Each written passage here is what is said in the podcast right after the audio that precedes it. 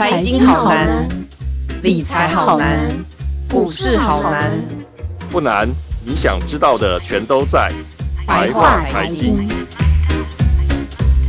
欢迎收听由联合报直播的联合开趴。你现在所收听的是白话财经，我是有容。数位发展部在八月二十七号的时候正式挂牌成立了，但是这个新的部到底是用来做什么的？大家应该现在都还在一个模糊的状态，甚至有一些人都怀疑说，这是不是一个网军部门？因为他有一些模糊的招聘的员额跟一些模糊的这个执掌的地带，那他有哪一些疑虑呢？今天我们请来跑数位部的资深记者马瑞璇，瑞璇来为我们解密一下这个部到底是在做什么的。瑞璇好，Hello，大家好。哎，今天瑞璇从那个主持人就是又再度的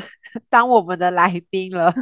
没错，没错，今天 转换一下身份。对，最近你的事情真的太多了。我们今天这个算是呃比较少见的大事啊，因为。成立一个新的这个部，其实不是那么常见，所以当一个部新成立的时候，我们大部分都会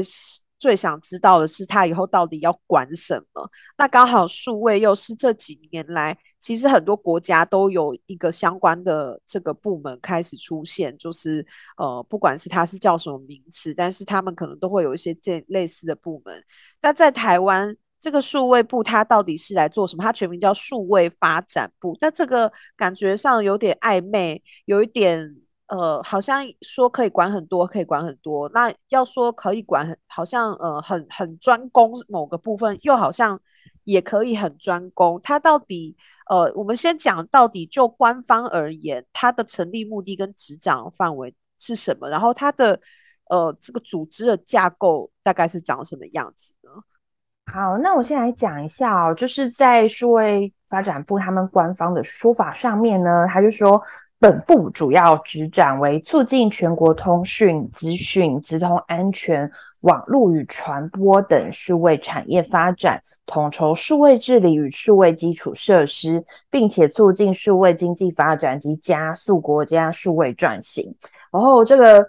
很明确的定义。那我觉得就是在简单跟大家用比较白话文的口气来说一下，就是简单来说，就是我们现在包含的一些通讯，然后还有直通的软体这个部分，也就是我们以前过去在台湾来讲，台湾很习惯是用科技制造业立国，就是大家都看得到，比如说 NB，比如说 PC，或者比如说半导体，甚至是手机这种硬体的东西，大家都看得到。但其实我们大概在早在十多年前开始的时候，我们就开始越来越关注所谓的软体发展。那确实，我们纵观我们过去呃四五十年的整个科技制造业的发展情况来讲，我们在很早期的时候，我们确实对于软体这个发展，呃，可能没有那么的关注。可是大家也知道，在二零零七年我们的 iPhone 推出全球之后，诶，大家开始慢慢从二零零七年开始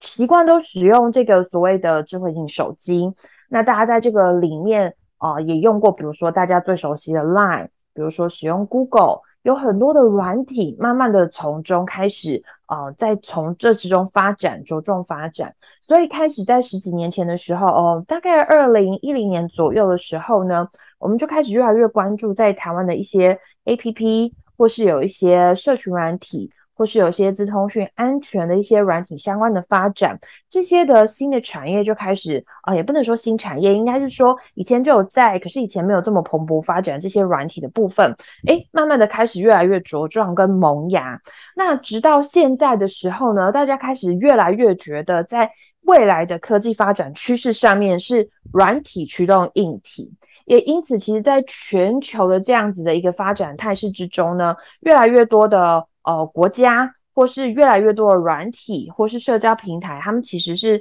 慢慢的茁长成茁壮成为独角兽，也因此确实我们需要一个，不是只有台湾是这样子，其实很多国家都在讨论是不是需要有一个数位的相关部门来做相关的管理。那也因此，我们的数位发展部在今年，也就是前几天八月二十七号的时候正式挂牌。那它执掌的一个很重要的东西，就是包含我们的数位基础建设，然后还有数位的治理，然后还有能够希望可以帮助国家可以做一些数位的转型。那我们接下来再看一下，就是包含数位发展部，它现在有哪一些的下属机构？比方说，在数位发展部下面，它现在总共有六个司，这六个司分别是数位策略司、韧性建设司、资源管理司、数位政府司、民主网络司跟多元创新司。那除了这六个司之外，还有两个署，一个是数位产业署，一个是资通安全署。那我们那天在那个。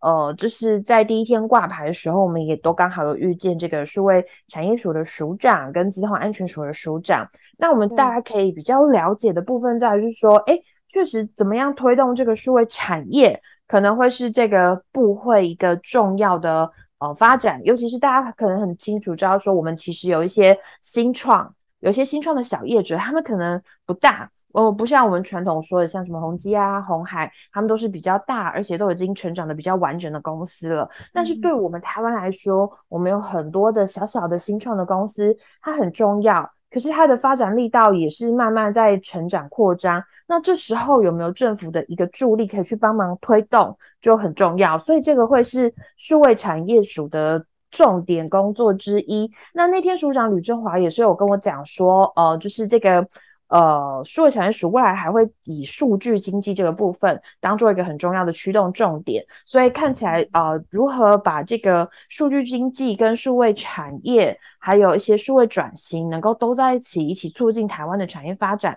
应该会是这个署一个很重要的重点之一哦。那另外一个就是资通安全署，那我觉得大家可能想说啊，资通安全对我们喊了很多年了，可是我觉得大家应该真正比较有感，应该是今年八月二号的。裴洛西来台湾之后，大家好像应该都有发现，像台电或是 Seven 的电子看板，哎，怎么就遭那个中国的小粉红攻击了？对，对，所以我们我我觉得大家可能一直都知道，我们就是哦，可能有些治安的疑虑跟议题在我们的生活的周遭，但是大家可能以前从来没有发现，骇客其实离我们这么近。其实以前是因为我们守得好，然后加上我觉得可能。对方的攻击就是还是有一点限度的，所以我们我觉得一般的民众跟一般的听众，大家可能没有发现，原来骇客离我们这么近。那这一次，我觉得确实是因为有一个外在的因素，就是这个佩洛西来台湾之后，可能激发了，就是嗯，有一些呃骇客他们的想法，所以他们就这次很。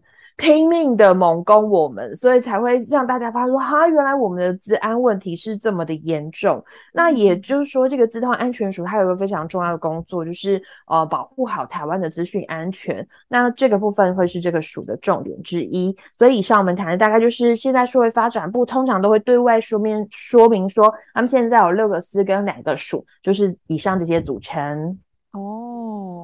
那所以在嗯，这个是等于是我们在官方的地方可以看得到他们的一些，比如说组织架构，或者是他们所谓的成立目的、执掌范围，这些是官方可以看到的。那我是想问，呃，就瑞雪您的观察哦，就是说，呃。从 NCC 哈到呃数位发展部都是你的范围嘛，嗯、然后它当然也有一些呃其他的呃部会移过来的一些像一些司，它是从其他部位移过来的一些范围这样子。嗯、那这么多的这些呃，就他们。就你们的观察，它潜在有没有一些潜在的其他的目的，或是执掌范围？是也许我们在台面上就他们官方的这个字眼用字遣词里面，我们可能看不太清楚的，他会有没有哪一些比较呃，就具体可能跟我们很贴近的？比如说像之前大家会关心说，那他跟。呃，比如说网军好了，或者是说他会不会去管呃网络平台，是不是它的管辖范围？就是这种比较具体的部分，我跟我们民众很相关的部分，我们会碰到数数位部吗？嗯，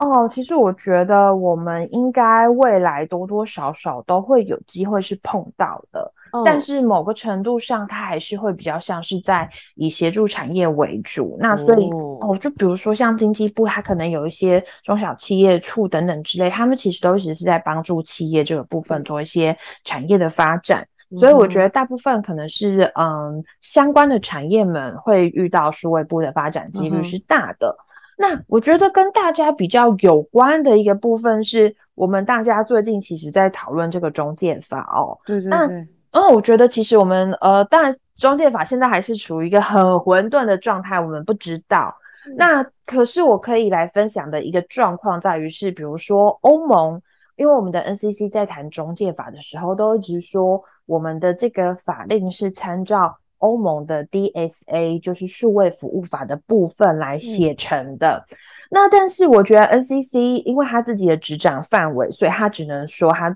就是参照这个 DSA。但我想要跟大家来聊一下，就是在于这个其实这个数位服务法在欧盟其实只是一半的法令。其实呢，当初欧盟它推出了一道法令，它是针对数位经济产业来做推动，嗯、然后以及管制。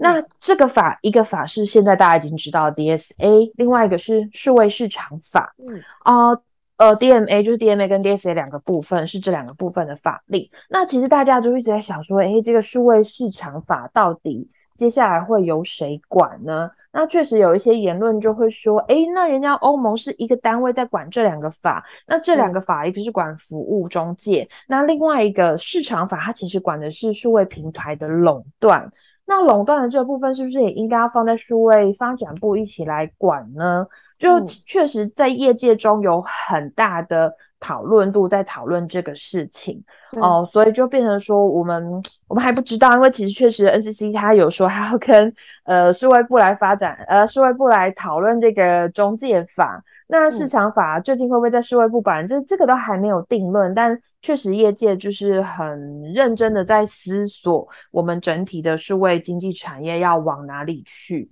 啊？要往哪里发展？那我先来讲讲为什么这个 DMA 也很重要的原因，在于其实 DMA 很 care 是在于大型的数位平台的垄断的部分。呃，为什么会这样讲？比方说，呃，如果有一些人你们有在呃跟这些 Google 或是跟 Meta，也就是脸书这个母公司做一些广告生意的话，其实你们会知道那个。广告的分润细节其实常常是不那么清楚的。那不那么清楚的原因，其实是因为它的哦自动生成机制，就是这些网站他们有一些广告，并不是好像人工去洽谈，而是由机器的方式做一些 AI 的生成机制，嗯、以至于就常常有一些广告分润的问题，确实是。对于相关的业者来说，他们觉得这很困扰。那尤其是他们也觉得，现在 Google 或是 Meta，他们在全世界来说是这么大的份额，然后有这么大的盈利。可是这些盈利居然还要跟在地的一些小的业者，不管是广告商或是在地的媒体业者来争分润。那确实这这个问题在全世界各地都有非常多的讨论，所以就变成大家。甚至是欧洲，他们可能就会觉得说，你这巨兽，嗯，你这巨兽不仅就是没有好好的帮助的我们当地的一些业者做一些呃好的分润跟发展，你这样反而是好像有点垄断我的市场，然后这个市场好像都是你说了算，这样正确吗？大家都会打一个问号。然后，所以这也是为什么欧盟当初在推 DMA 法案的原因，就是这样子。嗯、那所以回到台湾的状况来说的话，确实大家就会有点期待说，哎，那是不是应该做一些讨论跟一些管制？那这个部分是不是应该数位发展部来呢？那呃，目前我们还不知道这个法是不是，但是确实在第一天在那个数位发展部挂牌的时候，哦、呃，我们有问那个。唐凤部长没有跟他请教说，那这个数位媒体的部分哦，尤其是媒体分润的部分，嗯，有没有可能也是在数位发展部这边一起来做一个讨论？那呃，部长是说，呃，他知道这个是现在大家很关注的议题，那他也很愿意就是成为这个。居中的角色，看有没有机会可以来让平台跟新闻工作者这边来做一个协谈。那至少这个是当天他有呃正面回应的一个部分，这样子，这样子，嗯，那接下来我们来讲一下，就是大家都很呃最近网友们比较关注的，因为刚好刚成立了之后呢，就有一些呃。嗯，像你知道，大家也知道，网友想象力都很丰富啦，所以会有一些奇奇奇妙的联想，以及包括就是一些政治人物，毕竟现在要选举了嘛，所以大家就是会很关心这些事情。就例如，呃，像最近我又看到了一个，嗯，有讲说数位发展部啊，他们在成立之后哦，他们的员额有大概差不多六百人。那其中呢，嗯、有大概一半是用约聘的方式来启用的，那就是很有很多立委，他们就怀疑说，这个约聘啊，这个三百人好像占了一半，好像有点太多了。那这些人他们该不会是呃是网军吧？是攻读生吧？是是来贴贴文或是回留言的攻读生啊？什么之类？就是。哦，瑞雪，就你的理解来说，现在这个数发部里面的这些人才哦，他是怎么聘用的？然后这些人所谓的这些约聘的人，呃，数数位部有给出一个解释吗？呃，我先来说，我大概之前了解到的情况是，呃，目前这个数位部其实它有汇集了很多的单位的人进去，包含有一部分是 NCC 的人，有一部分是交通部的人，哦、也有一部分是经济部的人。那他就把相关的这些人才统一化在这个部会里面，所以接下来这个部会它会有三波人才的呃移动。那第一波移动进去的就是我们刚刚提到的这些部会的人才，他们可能就是每个部会。可能有的是几十个人，有的是十几个人，哦、呃，可能就按照每个部会他们自己移拨的人，就先进驻到这个数位部里面。那这个会是第一波的人才移动。那这个部分应该是差不多在八月二十七号挂牌的时候开始陆续都搬完家，这个是可以肯定的。大概这个礼拜大家都确定好之后，就大概会坐在哦、呃、座位上面，就是数位部的座位上面。那这个是原本的。政府的人力，也就是说，这批人我觉得倒是不担心，因为我觉得还是按照原本的进用方式来呃雇佣这些人力，所以我觉得这个应该大家不会觉得太有问题。那当然还是有一，就接下来的这个第二波人呢，呃，据我所知的是有可能就是数位部对于不够的人才，他有可能会跟其他的部会商请借调，那看是不是有办法能够让一些比较合适的人才能够借调到。呃，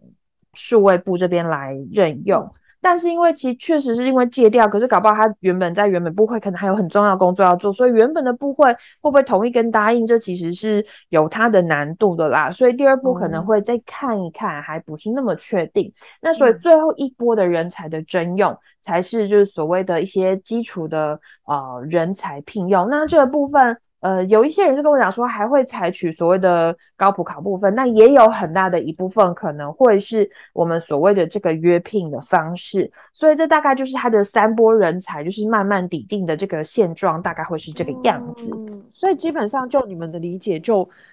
所谓的网军不网军，我们在前面的这三波人才，其实基本上比较没有这疑虑啦，因为他本来就是。呃，一些呃，我们现在公务体系里面所任用的一些人才了嘛，对不对？是是是，这是没有错的。然后搞补考的话，应该也不会 考网军的项目。对对对对，但是因为他年底的时候会成立一个治安院。那接下来在这个里面会是什么样的人的任用，我们现在还不是很确定。哦、但我们确实是知道，是说这个治安院他想要比较跳脱，就是现在的体系的一些制度，他希望可以网罗更多，就是在治安方面，呃，他有他长才的地方可以进来的人。那确实，我觉得可以理解为什么业界大家都一直觉得很担心，说，哎，这会不会都是雇佣网军啊，或者是什么之类？我觉得这个是。可以理解的，那但是因为我觉得我自己以前也跑过产业，所以我其实也可以。理解唐凤部长的逻辑，因为比方说我们在业界会遇到很多的白帽骇客，那这些白帽骇客呢，他不见得一定会有非常厉害、很漂亮的学历，还真的没有。可是，可是你知道，他可能从高中的时候他就已经在骇客界是打出名号，而且那个骇客界不是只有在台湾，他是在全球的骇客圈是非常知名的。那我确实有认识，真的是知道蛮多位是这样子的。嗯，他可能学历，不管是他正在念书，或是他可能还没有毕业，或是他其实就没有这样的学历。我不否认，确实有一些人他们是天才，然后也有这方面的很厉害的长才之处，然后他们真的就是没学历。所以我觉得可以理解，嗯，唐凤部长他觉得就是要任用这样子的人，他的想法我可以理解，但是我确实也觉得社会大众的真的是 这个担心的点。确实也有其道理存在啦就是你怎么能够知道说这个人他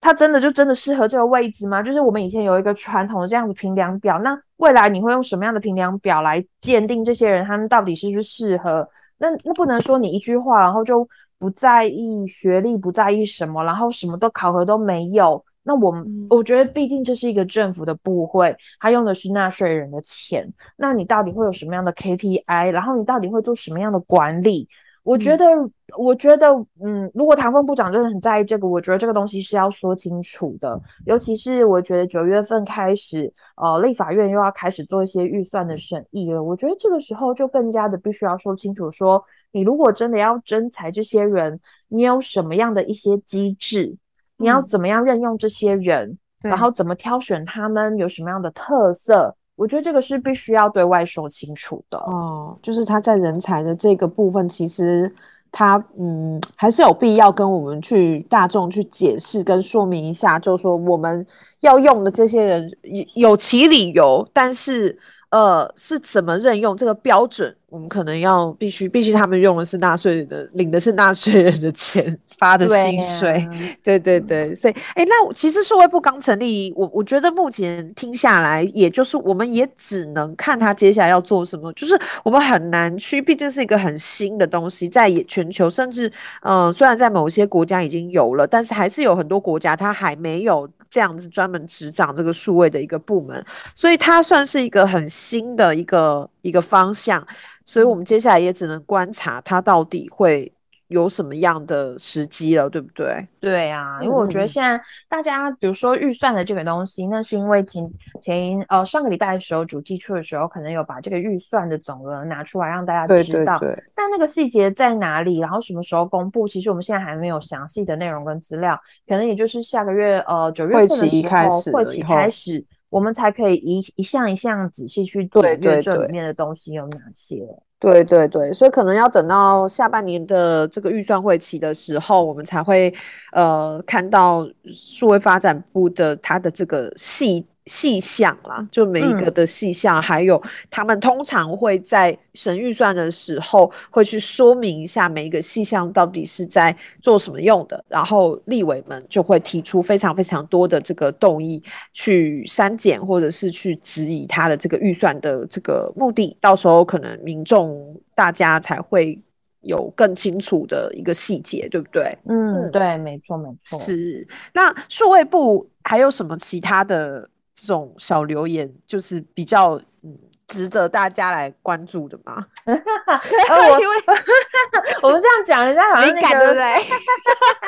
因为因为社会部太神秘了，我觉得真的大家现在就是动不动就会。来，尤其网络网友其实非常的敏感。其实有些网友也是很聪明，也很会抽丝剥茧，甚至有一些也很会。你不能说是阴谋论啦，必须说我们在电影、电视或在别的国家其实都看过。不管好像再怎么样，呃，不可思议的事情，好像其实都有可能会 发生。所以大家就会有很多猜测，一个这么神秘的部门这样子。嗯，对，嗯，对啊。其实我觉得他，我觉得数位部还是要持续跟大家多沟通沟通。因为其实，啊、哦，我先举例一个吼，就是比如说大家最近在网络上最常讨论的，就是要做多元宇宙科。嗯。大家，大家想说，啊，数位部下面有一个多元宇宙科，这科到底是在做什么呢？嗯，就其实大家就觉得，嗯，然后有网友我觉得可爱，有网友就说，这该不会是要让奇异博士来当科长吗？所以我觉得很可爱，就是我觉得因为可能就是数位部才刚成立嘛，对，所以大家可能也还不是很明确知道说这个里面的细节到底有哪些。但是看到这个名字的时候，确实是觉得说啊，